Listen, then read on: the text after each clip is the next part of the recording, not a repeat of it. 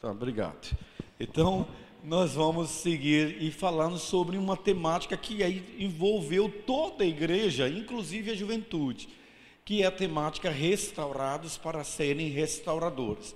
Porque o que, que é o trabalho da célula? O que é a visão celular dentro de uma igreja batista? Acreditar na intencionalidade do coração de Deus de restaurar aquilo que o pecado danificou, que é a imagem de Deus no coração do homem. Então, esse discurso não foi fácil, não foi fácil. Por que, que não foi fácil? Porque mexe com a nossa zona de conforto. E eu tive que pregar na igreja, Atos capítulo 2, versículo 42 e 47, durante seis meses. Você imagina um pastor pregar quarta-feira à noite, Atos 2, 42 e 47. Domingo pela manhã, o pastor pregava Atos 2, 42 e 47. Domingo à noite, o que é que o pastor pregava? Atos 2, 42 e 47. Seis meses.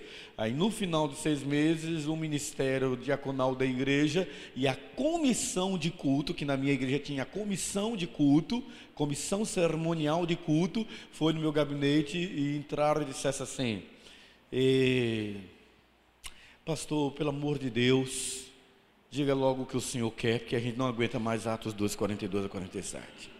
Né? E aí nós fomos para o bate-papo, fomos para a conversa e chegarmos à temática de restauradores, restaurados para serem restauradores, amém? E eu quero convidar você, uh, o texto de Salmo capítulo 80, versículo 3. Na verdade, eu quero usar esse texto, não como pretexto, mas ele não é o fundamento do que nós vamos trabalhar, tá bom? Quero usar ele por causa da palavra mesmo e do propósito do texto, mas não vamos esmiuçar ele. Atos, ah, Salmos capítulo, lá vai o Atos, né gente? Vamos lá. Salmos capítulo 80, Salmo 80, versículo 3. Nós podemos todos juntos fazer a leitura? Ah, não sei qual é a versão que você tem aí, mas o rapaz da mídia colocou lá para todos nós fazermos uma leitura única. Vamos lá juntos, então? Restaura-nos, ó Deus, faze resplandecer sobre nós o teu rosto. Ok, segura esse versículo ali. Olha bem, você já pensou se nós fôssemos criar uma teologia só sobre esse versículo? Fazer uma teologia em cima de um único versículo? O que, que você iria interpretar aí? De que a salvação ela resulta de um processo restaurador, para isso, a manifestação da glória de Deus tem que estar presente na sua vida, para irradiar em você a manifestação de uma salvação. A pergunta é: você seria salvo de quê? Salvo de quê? Hã? salvo do diabo, salvo da eternidade sem Deus, salvo de si mesmo, né? já que nós, por conta do pecado, nos tornamos autodestrutivos. Né? Paulo, Paulo, o apóstolo Paulo dizia: o bem que eu não quero fazer, o bem que eu quero fazer eu não faço, mas o mal que eu não quero fazer, esse eu me pego a fazer sempre.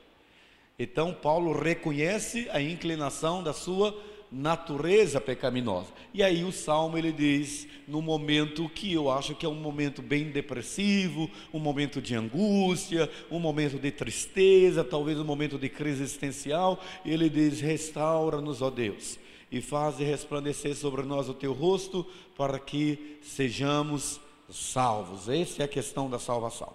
Aí hoje para amanhã na, na EBD eu estava falando para os casais e eu terminei sem mostrar um videozinho que fala sobre o que é restauração, qual é o propósito da célula. Restauração. Você pode soltar para mim, PG abençoados.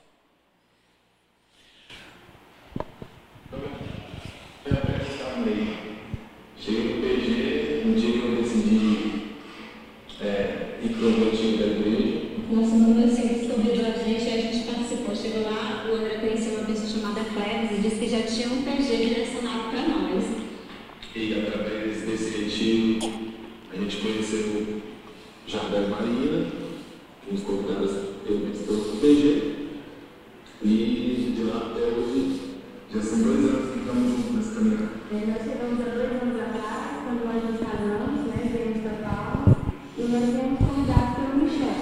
Né, ele nos trouxe, ele falou que nós não tínhamos opção para não ficar tudo E graças a Deus ele fez isso, porque nós amamos muito esse PG. Eu acho que se nós tivéssemos ido pelo outro, não teria sido tão bom como foi. Graças a Deus, é, estamos no PG, onde somos cuidados, somos pastoreados. PG na minha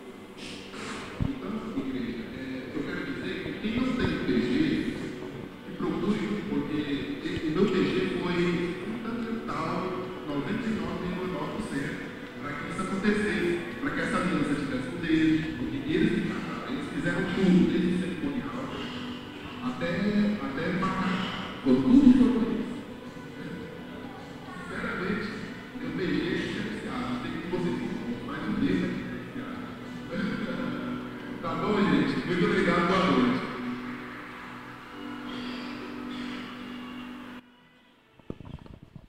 É, você deve estar estranhando porque aqui a gente fala de PG, é célula, só que lá no Tocantins ficou PG. Esse menino é filho de pastor. Ah, uma igreja de programas, uma igreja de evento, e ele se afastou do evangelho.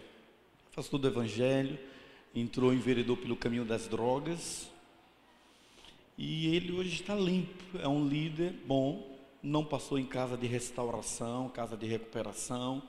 O PG o acolheu. Mas a história dele é bacana, porque quando ele chegou no PG e o Jardel o recolheu, ele morava com a Karine e não eram casados e ele não conseguia se libertar das drogas. Então eu comecei a fazer RD com ele, relacionamento discipulador. E quando a gente começou a caminhar, ele ia para o pequeno grupo, o Jardel o acompanhava, e o pai em pastorias implorando para que nós cuidássemos dele, eu peguei aquele menino e começamos a caminhar com ele. Um dia ele me liga, era nove horas da noite, e ele disse, pastor, eu não quero saber mais.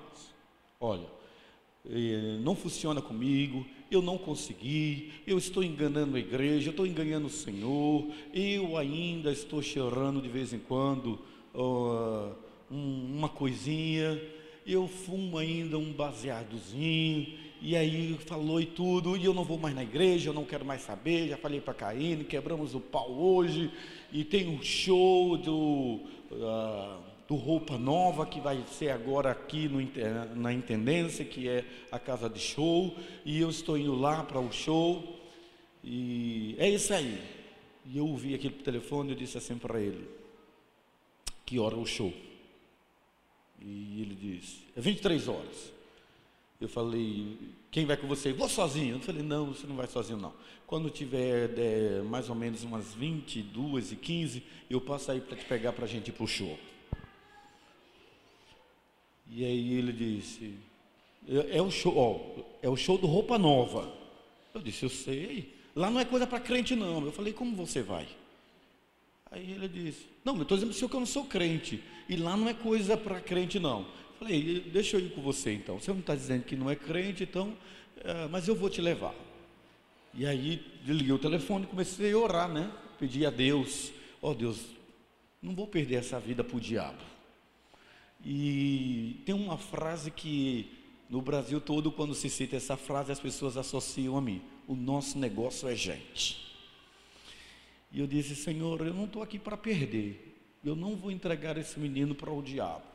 Me ajuda, Senhor. Eu não posso também entrar. Todo mundo nessa cidade sabe, nossa cidade é pequena, 260 mil habitantes. Todo mundo sabe quem eu sou. Mas eu vou com o André até lá. Então, cheguei lá, ele estava lá me esperando. Parei o carro, ele entrou, ele disse, senhor sabe para onde é que eu vou? Sei, o show de roupa nova. Ele disse, pois é, não é lugar de crente. Eu falei, como é que você vai? Eu falei, não, eu não sou crente. Eu falei, mas eu vou com você. Se não é lugar para crente, não é lugar para mim, não é lugar para você. Mas se é lugar para você, é lugar para mim. Certo? E aí fomos, peguei o carro fui com ele e comecei a orar, né? Senhor, não me deixe envergonhado, vai ser um escândalo na cidade. O pastor no show de roupa nova e tal, é lá no, no na intendência, não vai ser legal.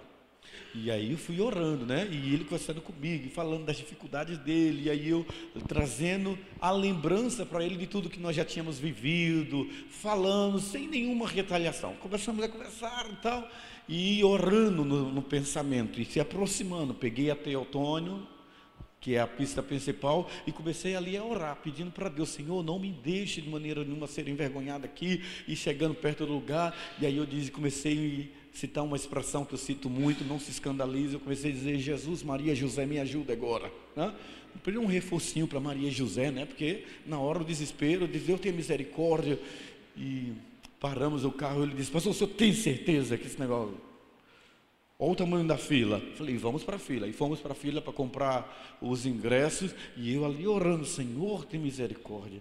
Jesus, Maria, José, me ajuda agora nessa hora. Comecei a pedir e o desespero, né? E olhando assim, me cubra com teu sangue, ninguém pode me ver, ninguém pode me reconhecer. Eu tinha colocado um boné, coloquei um boné, mas não tem jeito, né? Pastor não esconde barriga, não tem como, só o de vocês, né?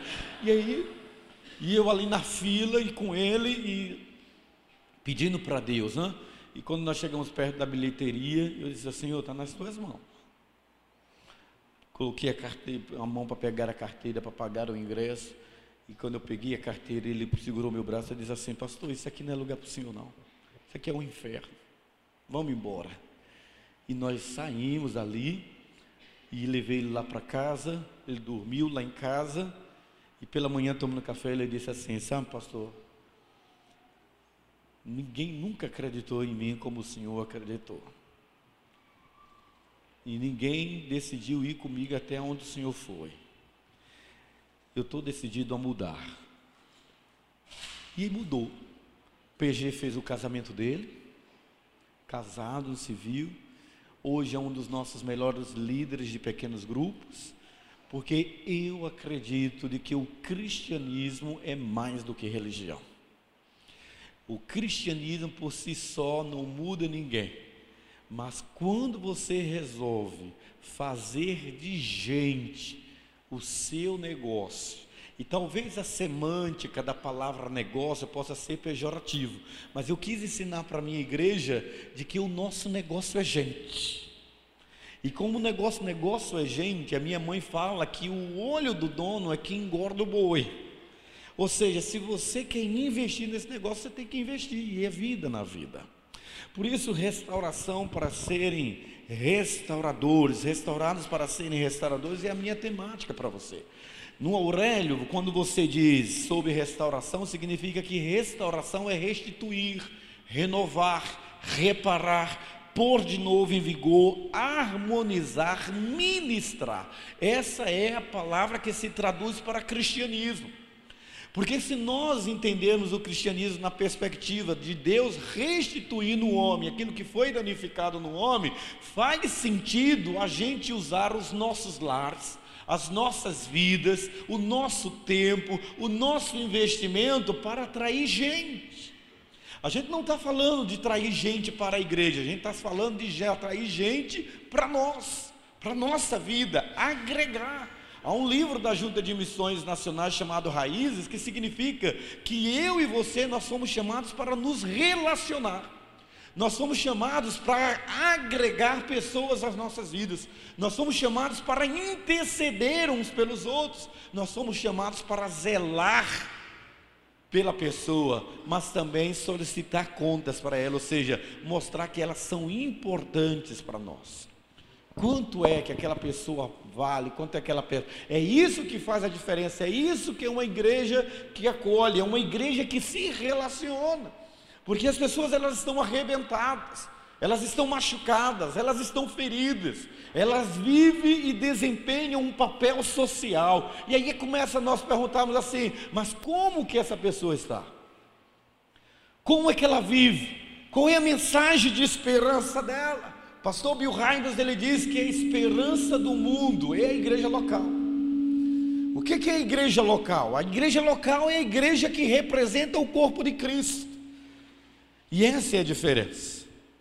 Por isso, queridos, nessa manhã eu preciso falar para você primeiro. Se você conseguir fazer um diagnóstico de você, sobre você, se você conseguir fazer isso sinceramente, você vai perceber que as feridas que são abertas em nós, elas que nos dão autoridade e vão nos legitimar a entender compreender o que se passa no coração do homem a quem Deus quer alcançar. E eu queria preparar a minha igreja para isso. Eu queria fazer com que a minha igreja não focasse em coisas, em eventos, que ela focasse em gente. Gente era a coisa mais importante. E aí eu fiz um desafio para a nossa igreja. Nós, dizendo, nós vamos para a Praça do Bosque. É a segunda maior praça. Tem a Praça do Girassol e a Praça do Bosque. E eu disse, nós vamos fazer algo que vocês nunca fizeram. E esse é o desafio para cada um de vocês. Aí explicamos qual era a ação da igreja, chamamos um povo que sabia lidar com uh, maquiagem e nós fomos para a praça. Velhos, novos, crianças, todos nós, maquiados, todos nós com camisas ah, preta com um letreiro branco dizendo: Eu posso lhe dar um abraço. Com cartaz, invadimos a praça. É onde funciona a feira de artesanato no domingo à tarde. E nós fomos para a praça. E ali, querido, foi a primeira vez que a igreja entendeu qual era o chamado dela.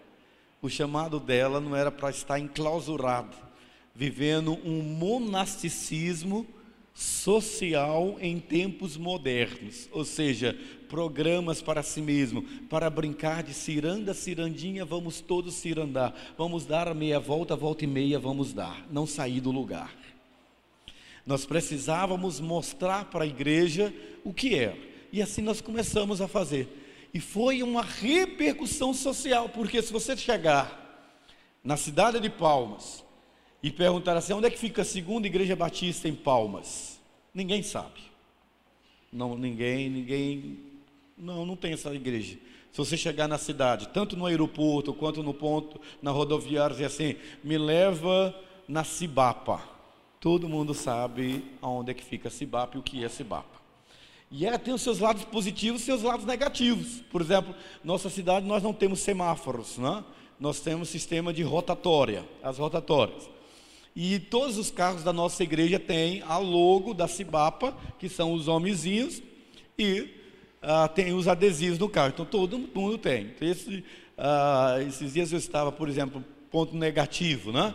Eu estava na rotatória, levei minha criança, e aí eu vejo que tem um carro que está entrando na rotatória com o logo da Cibapa. Fiquei feliz, olha que beleza. Só que ele entrou errado na rotatória. Se você não sabe, tá, ele entrou na rotatória errado. E quando ele entrou na rotatória errada, os caras buzinam como se fosse goiano. Né? Buzinou com raiva. E ele estava, acho que mal-humorado naquele dia, que ele baixou o vidro e colocou aquele dedo para fora. Não esse, viu? Aí ele fez aquele outro dedo lá. E seguiu. E eu segui atrás. Né? E ele parou em frente à farmácia Pague Menos, Pague Mais, que é a logo que a gente faz. Quando ele parou, eu parei também. Aí ele desceu e bateu a porta com raiva. Aí eu desci e ele disse assim: olhou para mim e falou assim: Ô pastor, você estava atrás de mim? Eu disse: Estava. E ele ficou parado olhando. Eu disse: Eu sei, eu vi tudo. Eu vi tudo. Tudo? Eu falei: Sim. É, seu dedo é muito grande. Né? Então, para a gente ver como, quando nós decidimos fazer a diferença, nós nos expomos. E as pessoas têm medo de se expor. Por quê? Porque o melhor e o pior de nós aparece. Esse é o nosso negócio, o nosso negócio é gente. Então, pastor, o que, que é restauração? Primeiro, Deus quer nos restaurar literalmente emocional. Não tem como Deus restaurar a igreja, restaurar a cidade, se Ele não restaurar a mim e a você numa restauração emocional. O problema de nós, o nosso problema é que nós falamos sobre evangelizar, falamos sobre célula, falamos sobre crescimento, mas nós não queremos falar sobre as anomalias comportamentais que elas estão dentro de nós que nos impede de sermos cartas vivas de Deus aos homens. E isso faz com que a gente perca território a gente perde a oportunidade de ser uma referência em quer, a quem quer que seja, onde quer que nós estejamos. As pessoas não estão interessadas em saber se a primeira igreja Batista Santo Antônio de Pádua é uma igreja bonita ou não, se tem um programa bom ou não, se tem um culto bom ou não. Elas estão procurando uma referência de vida.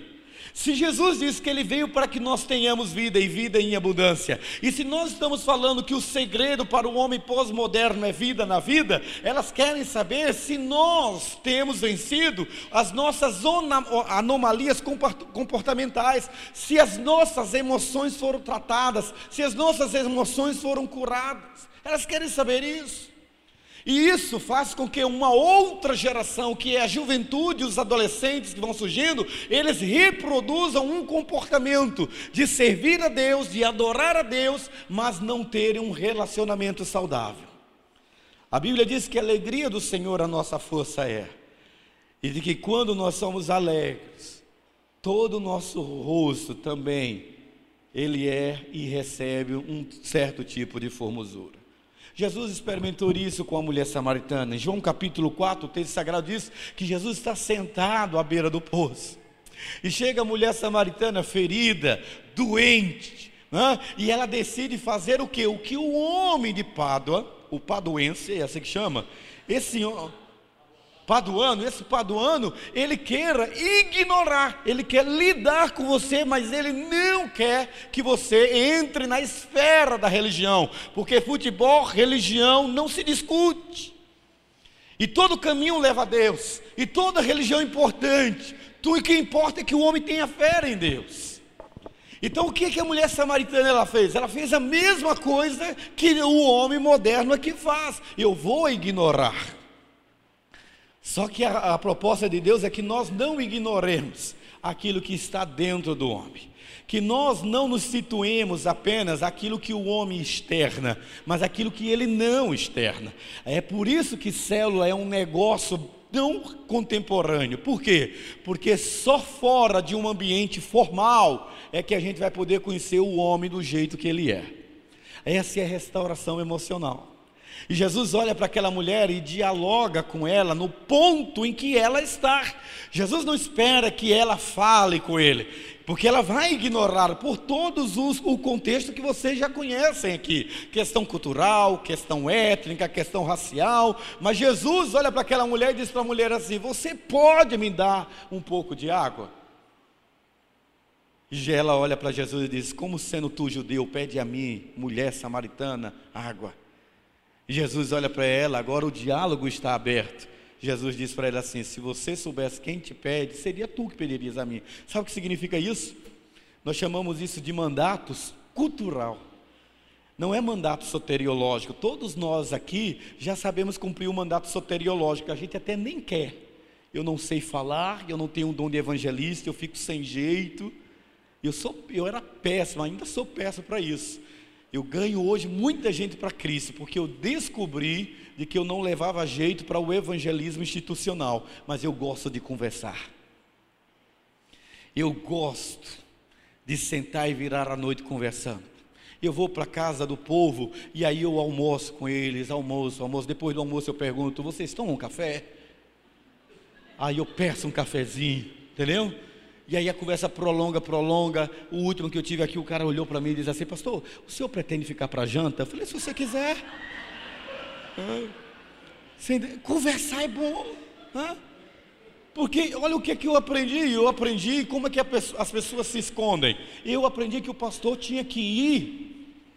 Eu fui pastor do interior, né? não é assim, pastor, pastor Márcio é mais moderno do que eu, mas eu não. Eu tinha que fazer, minha igreja do interior, ela exigia relatório de visita pastoral. Então eu fazia uma visita na parte da manhã, uma visita à tarde, porque eu tinha um relatório. Então eu chegava lá e eu abria o salmo, lia o salmo, perguntava se a irmã tinha um pedido de oração, eu orava, e isso era visita pastoral. Nem ela me conhecia, nem eu a conhecia, porque não havia bate-papo. Agora, num almoço, numa jantinha, a gente começa a falar do primo, da prima, do tio, da tia, da avó, do avô e tudo, e para e tal. Aí você está trocando experiências, você está dando e você está recebendo. A pessoa está curando-se. Ela não está precisando, com todo o respeito, de um psicólogo, de um psicanalista. Ela está precisando de alguém que lhe dê atenção numa sociedade onde você não tem atenção de ninguém. Por isso eu queria ensinar a minha juventude, mas tinha que começar pelos adultos nesse, nessa proposta. A restauração das emoções, a restauração da alma, porque as pessoas elas estão convalescidas emocionalmente. Fui, tínhamos uma célula num setor, setor norte, e aquela célula não crescia de jeito nenhum, não ia nenhum visitante, nenhum, mas nenhum, nenhum, nenhum mesmo. Falei, tem alguma coisa de errado. Comecei a orar. Eu falei, quanto tempo tem uma, essa célula na casa da irmã fulano? Pastor, já tem cinco anos. Cinco anos? Ninguém da rua vai, da Alameda vai. Ninguém, não vai parente, não vai ninguém. Tem um trem aí errado.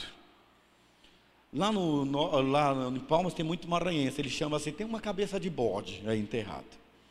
Falei, gente, dia eu, do nada, eu senti no meu coração, vou lá visitar a irmã.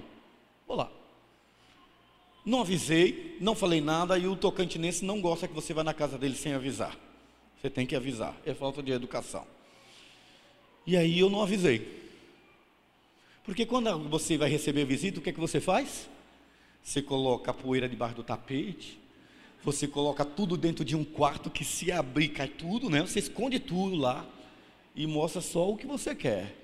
E aí eu cheguei. Quando eu cheguei naquela casa, a música era estranha. A música de Calypso. Eu imaginei Joelma lá dentro. Joelma, eu falei, não é possível, não. Uma altura. Altura, tá certo que ela era do Pará e o paraense, ele ouve alto o som, parece gente da Baixada Fluminense. Bah, altão. Aí, já estranhei. Toquei a campainha. A irmã veio, querido, foi uma visão do inferno. Aquela irmã, ela veio com uns tunés na cabeça, arrumado, cheio de grampo. Ela tinha uma faixa etária mais ou menos de uns 41 anos de idade. E ela veio, eu nem imaginei aquela cena.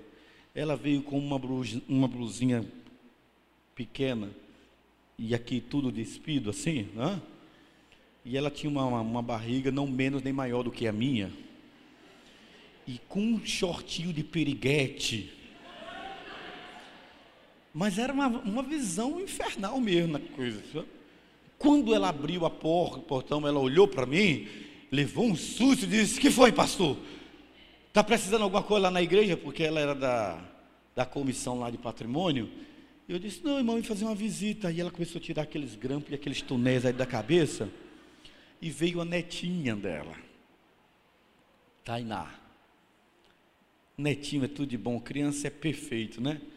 E a menina, criança gosta de pastor. Já viu como criança gosta de pastor? Eles correm para falar com o pastor. E ela viu correndo para mim, ouviu a minha voz e disse: Oi, pastor! Oi, Tainá. E ela olhou para mim. A minha avó xinga. Assim mesmo. Sabe o que foi que a mulher falou? Menina do inferno. Mentirosa. Tá vendo? Sabe a cabeça de bode? enterrado. Dupla vida, uma na igreja e uma fora da igreja.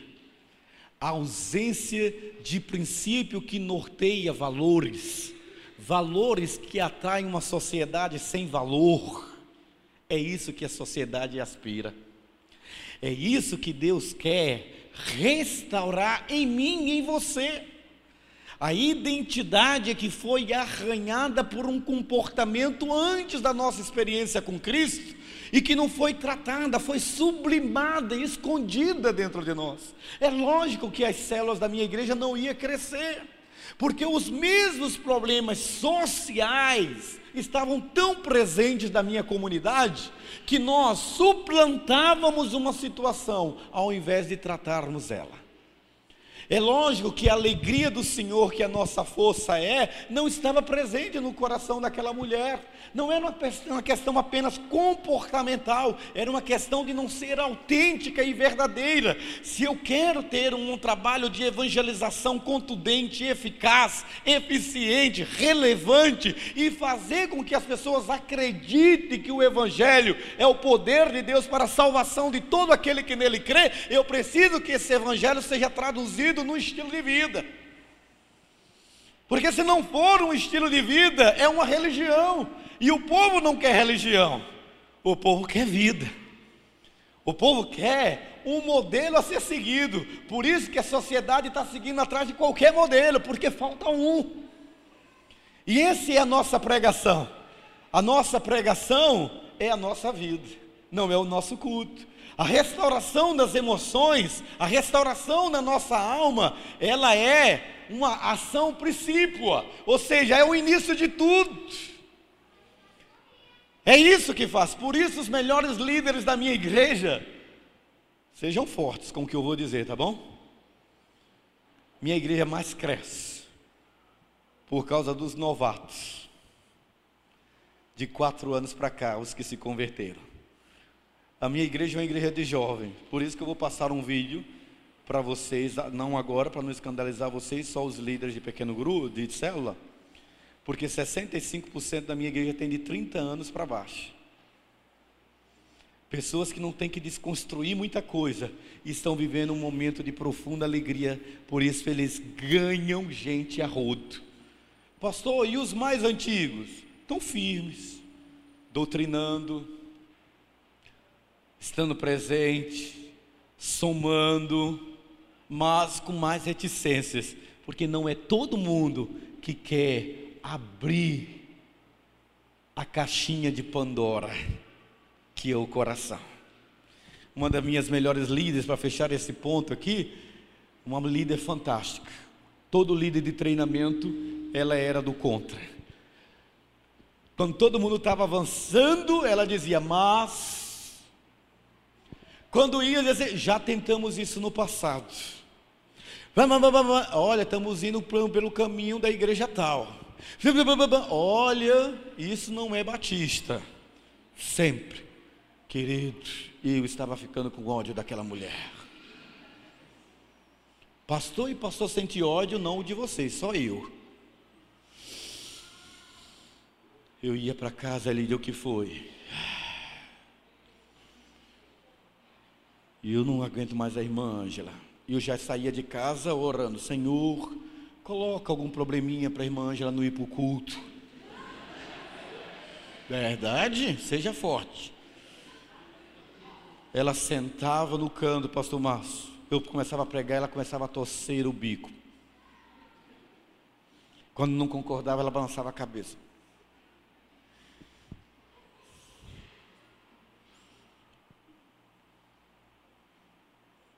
Ia para a porta ela me fez perder a alegria de ir para a porta. Porque quando eu ia para a porta, eu já descia para o carro para fugir dela. Porque ela vinha com o bloquinho dela. O senhor disse isso no sermão do senhor, eu não concordo. Ó, porque isso eu não sei o que. Tá. E aí eu recebi a, a visita de um amigo meu chamado pastor Oswaldo Lobo. E ele entrou na minha sala, fez três dias de conferência sobre o seminário de liberdade espiritual. E aí no final, ela Fui entregar o presente lá na minha sala, pastor. Aí ela olhou para ele e disse assim, pastor, deixa eu dizer um negócio, eu não concordei no sermão do Senhor que o Senhor falou isso, isso, isso, isso, isso, isso, isso, isso, isso, e descascou no pregador. E eu falei, Jesus, Maria José, né? que vergonha. Restauração emocional. Ele do nada disse, minha querida irmã, como é que está o seu pai? Aí ela surtou. Ela disse, pai? Que pai? O que é que tem de meu pai com essa história? E aí começou a surtar, falar do pai, que não sei o quê. Ela, e ficamos parados olhando, e aí ela começou a chorar. Aí depois, tanto perguntar, ela disse, aquele homem que não sei o quê, e pum, caiu. Corri, peguei água e sentamos para ela e ela começou a chorar compulsivamente. Ninguém nunca tinha tocado na ferida daquela mulher, coisa que ela não queria que tocasse líder na igreja. Complicada, sim, mas ela era complicada e é fácil a gente dar rótulo de complicada a uma pessoa, né? Fulano é complicada, mas você já parou para ouvir a história da vida dela para entender porque ela é complicada? Fulano é problemático, você já parou para saber porque ele não é problemático do nada. Você conhece a história da vida dele? Ninguém nunca quer saber isso. E aquela mulher, pela primeira vez, ela abre o coração dela. Olha, seja forte. Aos sete anos de idade, até os onze anos, aquela mulher era abusada pelo pai. Quando a mãe descobriu, fugiu com aquela moça, com medo. Passado algum tempo, ela já mocinha, a mãe se reconcilia com o pai, ninguém toca na história. A mãe se converte, ela se converte, o pai se converte. Não está tudo resolvido? Tudo resolvido, não é assim que a gente pensa? Tudo resolvido. Ela casa e tem uma relação de tapas e beijos com o marido. A vida lhe dá três homens, três filhos ela tem péssimo relacionamento com os três filhos. E agora a gente descobre que as mãos do marido e as mãos dos filhos trazia dor para ela quando eles a tocavam. Por quê? Porque ela lembrava do abuso infantil. Essa mulher tinha dificuldade com a figura masculina dificuldade com a autoridade do marido, dificuldade com a autoridade do pastor. Então eu não era o alvo dela, era uma defesa. Essa mulher hoje, ela ri. Hoje essa mulher ela ama, Hoje essa mulher é bem melhor, ela tem o casamento dela restaurado. Hoje ela fala para palestras para casais, ela fala das suas doenças, porque ela está curada, porque alguém falou, não falou ao seu intelecto, falou à sua alma. É isso que a gente precisa. O líder de célula, os membros da célula precisam saber que a Bíblia está dizendo isso. Não vos conformeis com esse século, mas transformai-os pela renovação do vosso pensamento. Todos nós que estamos aqui temos um segredinho. E a Bíblia diz que aquele que confessa e deixa alcança misericórdia, mas aquele que encobre as suas transgressões não prosperará. Não é prosperidade material, é a prosperidade de se sentir livre, porque a Bíblia diz: Conhecereis a verdade, e a verdade vos libertará. Se, pois, o Filho vos libertar, verdadeiramente sereis livres para viver a plenitude da graça. Para viver a plenitude da fé, para ver a plenitude do cristianismo. Aí as células da minha igreja descobriram que a oportunidade não é gerar um líder em treinamento. A oportunidade não é gerar um líder, mas é eu ter a intenção de olhar para o Jorge e dizer: Eu quero ser amigo desse cara. Eu não quero que ele se torne crente. Ser crente, tomar uma decisão, é uma consequência do valor que eu estou dando para ele. Eu preciso conhecer a história da vida dele, porque as pessoas não podem passar desapercebida pela história da sua vida. Isso é restauração. Jesus não podia desperdiçar a oportunidade com a mulher samaritana. Jesus começa a interagir com ela: me dá água, mulher. Você é judeu, pede minha água. E Jesus está batendo papo. E aí Jesus começa a conversar com ela. E aí ela diz: Eu vejo que tu és profeta, né? E eu tenho dúvida. E começa a falar de religião. E aí Jesus diz assim para ela: Chama lá teu marido, ó. A espera da dimensão da intimidade. Chama lá teu marido. Jesus sabia tudo da mulher, mas ele esperava que ela fizesse a confissão. E aí ela abre o coração e diz: Eu não tenho marido. Sabe por que as pessoas não abrem o peito para você? Porque elas ainda não confiam em você. Há uma diferença entre ser líder de célula e ser um amigo. Ser líder é muito fácil, mas ser um discipulador que quer gerar discípulo significa que você decidiu gastar tempo com aquela pessoa que se tornou alvo na sua vida. Restauração emocional. Segundo ponto, restaurados para serem restauradores, é quando nós entendemos que Deus quer restaurar a minha identidade espiritual. Mas por que, que Jesus não restaurou primeiro a identidade espiritual da mulher samaritana? Por que, que não? Porque Jesus queria mostrar para ela que todo o histórico da sua vida foram de marcas e de feridas. E nós estamos aqui assim, queridos. Feridos e marcas. Sabe quando é que a minha igreja cresceu, deu um boom? Testemunho de uma mulher. Na restauração espiritual, a irmã Senate se converteu na minha igreja. Mas a Senate não era fácil. Pobre, pobre mesmo, pobre. Ela criava em um terreno baldio. Baldios, conhece a expressão baldio? Baldio, criava num terreno baldio, hortaliças. Ela fez uma horta gigantesca. E ela era vendedora ambulante, porque eu não sabia a história da vida dela. Ela fugiu da Paraíba com o marido, que era cearense, e foram para nossa cidade porque ela tinha matado lá na Paraíba uma pessoa. Cumpriu pena, mas resolveu sair daquele lugar. A Senate era valente, mulher paraibana mesmo, não paraibana só de, de nasceu na Paraíba, ela era paraibana mesmo. Você olhava para a Senate e ficasse olhando para ela, ela dizia para você: Gostou? Quer comprar? Se não gostou, não quer comprar, tira o olho, senão eu furo. Era assim que a Senati era. Mas uma irmã, Ana Maria, amou a Senate, amou, enxergou no coração daquela mulher feridas, ausência de Deus, e começou a se importar com ela, comprar intencionalmente hortaliças com ela. Começou a bater papo com ela e um dia disse: A Senato, você não quer ir na minha casa que vai ter uma reunião? Ninguém convidava a Senato. Quem quer convidar uma pessoa não grata como a Senato para ir na sua casa? Você convidaria? Não. Cheirava mal, fedia, em outras palavras era isso, feinha que fazia dó, gente. Ela tinha um cabelo grande, enorme, e ela fazia uma trança, um rabo de cavalo que vinha até aqui. Colocava uma calça jeans, uma pochetezinha, para colocar o trocado dela. Pensa na criatura bonitinha. Era Senate.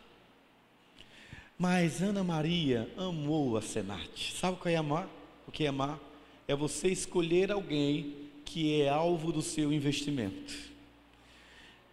E a Senate foi, e foi, e foi para a célula, e foi para a célula, e foi para a célula, e o meu povo, um povo assim como vocês, né? Bonitinhos, arrumadinhos, cheirosinhos e tal, e o povo achava estranho a Senate.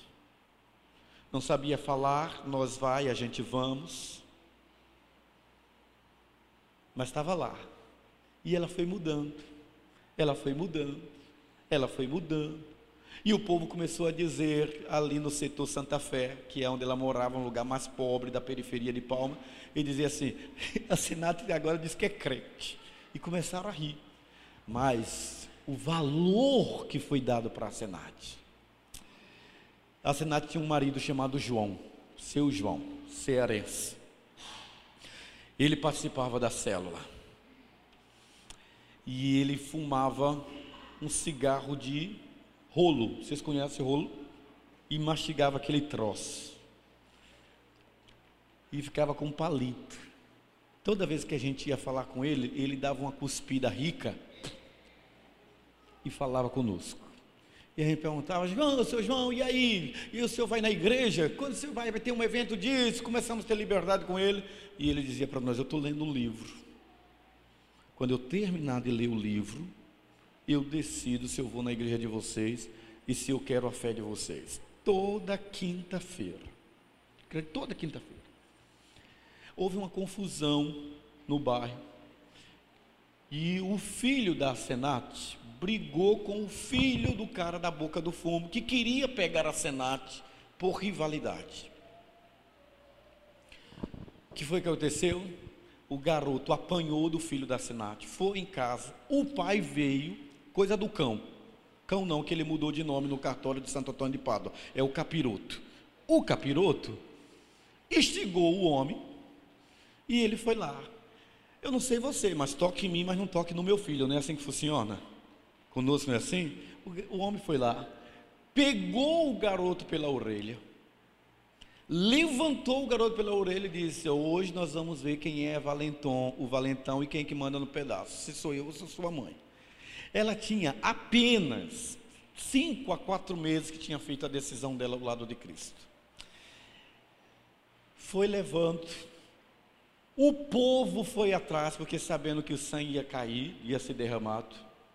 E ele chega na porta da casa da Senate e começa a gritar: Valentona! Você não é valentona? Vamos ver quem manda aqui segurando o filho dela. Afronta. E a Senate, no testemunho dela na minha igreja, é assim: ela saiu e ela ouvia um demôniozinho dizendo assim: pega a peixeira e fura o buchinho dele. Mas ela disse: tinha um anjozinho que dizia: fica quieta, eu sou o seu pastor e nada vai te faltar. E ela gritou para aquele homem: a valentona morreu, eu sou uma serva do Deus vivo, solto meu filho. E aquele homem empurrou o filho e ela venceu essa etapa. Aonde é que entra seu João? Essa história em todo o setor Santa Fé, onde nós temos hoje uma igreja, por causa do testemunho dessa mulher, porque os pequenos grupos cresceram. Seu João, dia 31 de dezembro de 2014, vai para o culto de final de ano. Ninguém faz apelo. Eu não faço. Você faz, pastor Márcio? Não. Faltando 15 para meia-noite, hoje nós mudamos por causa da conversão do testemunho do seu João, não é mais assim. Hoje nós temos, terminamos o nosso culto às 23h30 e às 30 minutos nós vamos para a praça, como vocês têm aqui, e nós não perdemos, acredite, a, no padrão tocantinense, para Copacabana. Fazemos queima de fogos, porque a gente ficou feliz com a conversão dela. Hoje é assim que funciona lá. Mas o fato é que seu João foi, entrou todo arrumadinho, sem palito. E o seu João, de lá, grita assim, quando eu digo, vamos ficar em pé, abraça sua família aí, vamos orar, faltam 15 minutos para meia-noite. E seu João grita lá, e não vai perguntar quem quer Jesus? Na hora, foi rápido, parecendo a irmã Raquel. Ele terminou e eu disse, quem quer Jesus? E ele aceitou Cristo. Testemunho dele. Na outra semana, a casa dele estava assim, a célula. A gente foi para lá, porque levou um ano. Seu João, que livro que o senhor estava lendo? Aí ele disse: Eu sabia que vocês iam perguntar. É lógico que só tinha só uma semana que tinha convertido, e ele ainda deu a cuspida e disse assim: O livro era a vida da Senate.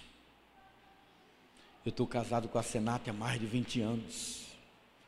A Senata era o cão. Eu dormia com ela, eu rezava três painéis, uma Ave Maria, um crê em Deus Pai. Com medo dessa mulher. Nós fugimos do Nordeste para cá, sem parente, sem ninguém, porque ela tocou todo mundo para fora da nossa família. E eu pensei assim: se a Senat mudar é porque Deus existe. Se a Senat for transformada, Deus é real e eu vou me tornar crente. Olha o que ele colocou na cabeça. No dia que seu fulano, o traficante, veio e trouxe o menino pela orelha, empurrou, eu disse: a Senat vai matar ou ela vai morrer e vai ser o meu dia da libertação. Eu fiquei na porta do fundo, para que quando a coisa pegasse lá, eu ia correr, ia estar tá livre. Aí a Senato ficou ali dizendo: Valentona morreu, Valentona morreu, Valentona morreu. O menino foi, ela abraçou o menino e ela entrou para o quarto e se ajoelhou, e orou, e chorou. Ela e o menino chorava, e eu fiquei olhando assim, eu falei, essa não é a mulher que eu, com quem eu me casei. Essa é uma outra mulher. Então eu quero esse Deus que mudou o coração dessa mulher. Como que um lugarzinho com 14 ou 15 mil pessoas, sabendo dessa história, não quer ouvir esse testemunho e não quer ser Cristo? É o lugar, só naquele lugar nós temos quase 17 células. Tudo fruto da pregação? Não. Tudo fruto do programa da igreja? Não. Fruto do testemunho da vida. Aquela mulher foi restaurada emocionalmente. Ela foi restaurada espiritualmente. Porque a restauração espiritual, ela não se dá em virtude do programa. Ao contrário, quando nós entendemos Colossenses capítulo 3, você pode abrir a sua Bíblia para a gente terminar? Colossenses capítulo 3 diz assim. Versículo 10, 12. Meu amigo vai tentar colocar lá para nós. Olha aqui, portanto, como povo escolhido de Deus, santo e amado, revistam-se de profunda compaixão, bondade, humildade, mansidão e paciência. Amém? Isto é restauração espiritual. Restauração espiritual não é o migrar do ateísmo, do catolicismo, do espiritismo para a igreja batista, mas é o me revestir agora de uma identidade santo e amado, revisto de profunda compaixão. Esse DNA foi norteador para toda a nossa igreja. Toda a nossa igreja. E aí, queridos, por causa disso, nós começamos a realizar em praça pública o que nós chamamos de PGzão. O que é PGzão, para a gente terminar? É quando uma vez no ano, toda a cidade de Palmas, ela é impactada com o grande piquenique que a segunda igreja batista de Palmas realiza. E aí a gente agrega muita gente. Solta aí o vídeo para mim, por favor. No caso de vocês seria um celulão, né? Essa é a praça que nós nos reunimos anualmente.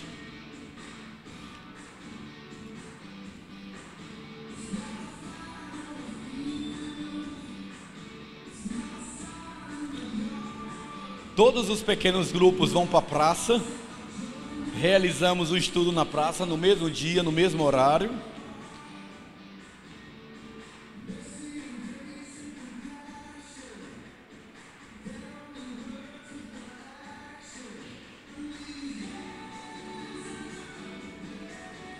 Você imagina, em 2015 nós estávamos com 156 pequenos grupos, 156 células. Aí você tira uma média aí de nove pessoas por pequeno grupo na praça. O impacto que não é.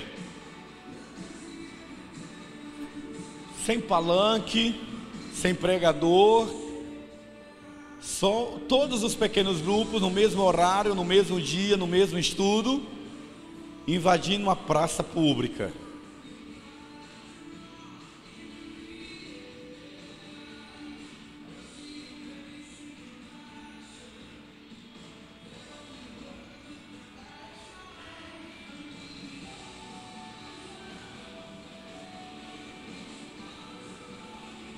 A gente chega na praça às 16 horas e ficamos até às 19 horas.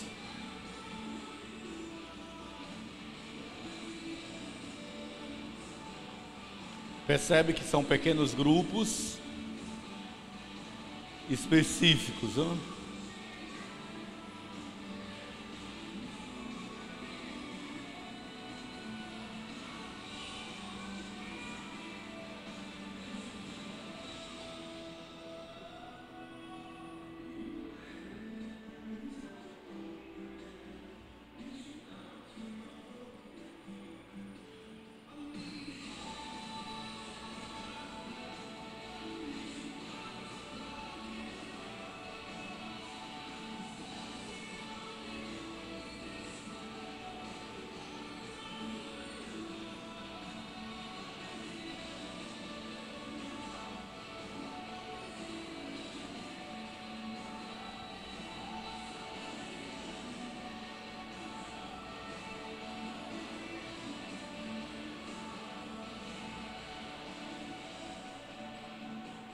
Encerramento.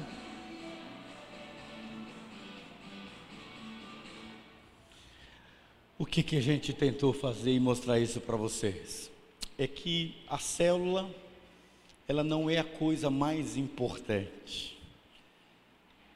A coisa mais importante na nossa igreja é você. É você consciente do seu propósito, consciente da sua missão. É você curado como agente de cura para aqueles que convivem com você e que eu não tenho acesso, mas você tem. Amém? Vamos ficar em pé?